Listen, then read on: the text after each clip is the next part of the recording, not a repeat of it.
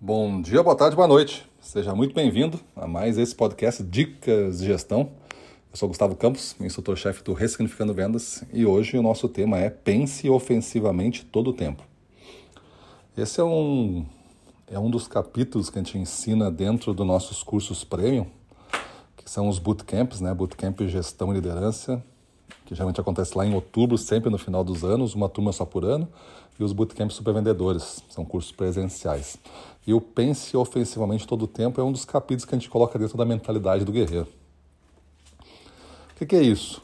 Nós somos profissionais de vendas, gestores ou vendedores, e temos que pensar sempre em como crescer esse negócio, torná-lo mais saudável, torná-lo mais próspero, mais lucrativo, mais dominador no que a gente se propõe a fazer. E dominador aqui não significa as pessoas têm que engolir o que você faz, porque isso não acontece, né? É, mas sim que você domina tecnicamente o assunto a ponto de ser uma referência, que não tenha espaço para outra pessoa pensar no seu segmento, no que você faz e não seja lembrar de você. Isso é ser dominante. Então, o pense ofensivamente, ele está atrelado a isso, a conquistar espaços a cada abordagem, mesmo que você faça visitas semanais. Você, se você não estiver pensando ofensivamente em como fazer aquele cliente acelerar com você, talvez outro nosso concorrente esteja. E isso vai fazer com que na balança futura das coisas, esse concorrente esteja com uma participação melhor do que a nossa. E se ele vender mais do que nós, ele é mais importante do que nós. Em qualquer crise, que o nosso comprador for ter que selecionar fornecedores para ficar, porque não dá para comprar mais de todo mundo, ele vai cortar de quem? Vai cortar justamente os que vendem menos no estabelecimento dele. Ele não vai cortar do campeão. O campeão, inclusive, aumenta as vendas se o mercado é, entra em crise. Porque o campeão é a solução do faturamento. Então, lute para ficar sempre dentro do ranking, pelo menos. O ranking é você estar tá ou na terceira posição, ou na segunda, ou na primeira. Mas se o seu segmento for tão apertado que só tenham poucos fornecedores, então você briga pela primeira posição sempre. Isso é pensar ofensivamente. É não só vender. Tem gente que se fica feliz de vender. Ah, eu, eu fui no cliente e vendi. Tá, mas você vendeu e qual foi o objetivo da venda? Somente uma reposição do que você já tinha conquistado? Uma vez tu teve um mérito da venda. Uma vez. Você foi lá e vendeu a primeira vez. Outra vez tu teve o mérito da expansão dessa venda. Você chegou num tamanho. E agora você tem o mérito de fazer a manutenção desse tamanho.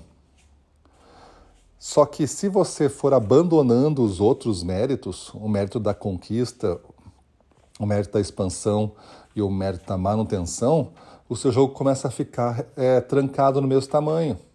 Imagina se você vende o mínimo para todos os clientes e na sua região agora acabou os clientes e a meta subiu. Subiu porque vai subir, um dia vai subir mais. E aí você vai ter que fazer o quê? Vender para os mesmos clientes, porque não tem mais cliente.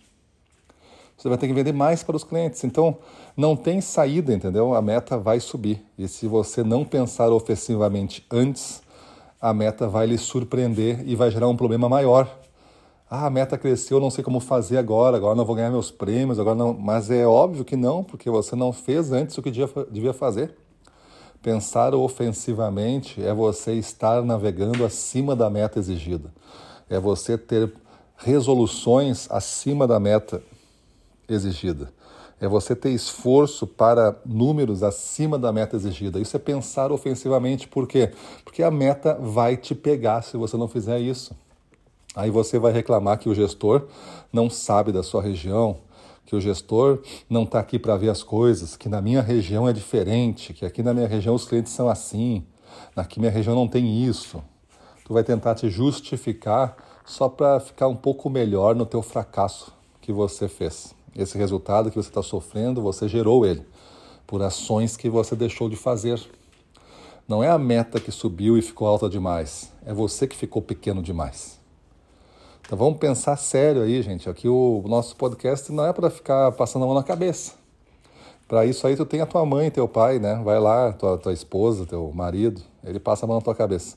Mas aqui a gente tem que enfrentar as coisas com questões sérias. E tu tem que entender, se tu tá do mesmo tamanho há seis meses, é luz amarela. Se tá um ano, é luz vermelha. O negócio vai te pegar. Tu vai ficar sem resposta logo, logo. Tu deve estar subindo, você deve estar puxando a meta para cima. Quem dá a cadência do crescimento da meta tem que ser os vendedores. Não pode ser a empresa, é os vendedores. E num jogo onde isso acontece, como a gente ensina a fazer, o famoso ponto C na nossa metodologia, que aí é uma mecânica que eu não consigo explicar num áudio de cinco minutos, porque demora um curso de cinco dias para a gente construir. E aí o cara tem o domínio desse crescimento e a gestão atrelada da equipe de vendas joga um jogo muito maior do que eu ficar botando 15% ao ano de crescimento, 20% ao ano de crescimento crescer tantos por cento a mais do que o último trimestre do ano passado, essas coisas assim não é o melhor crescimento.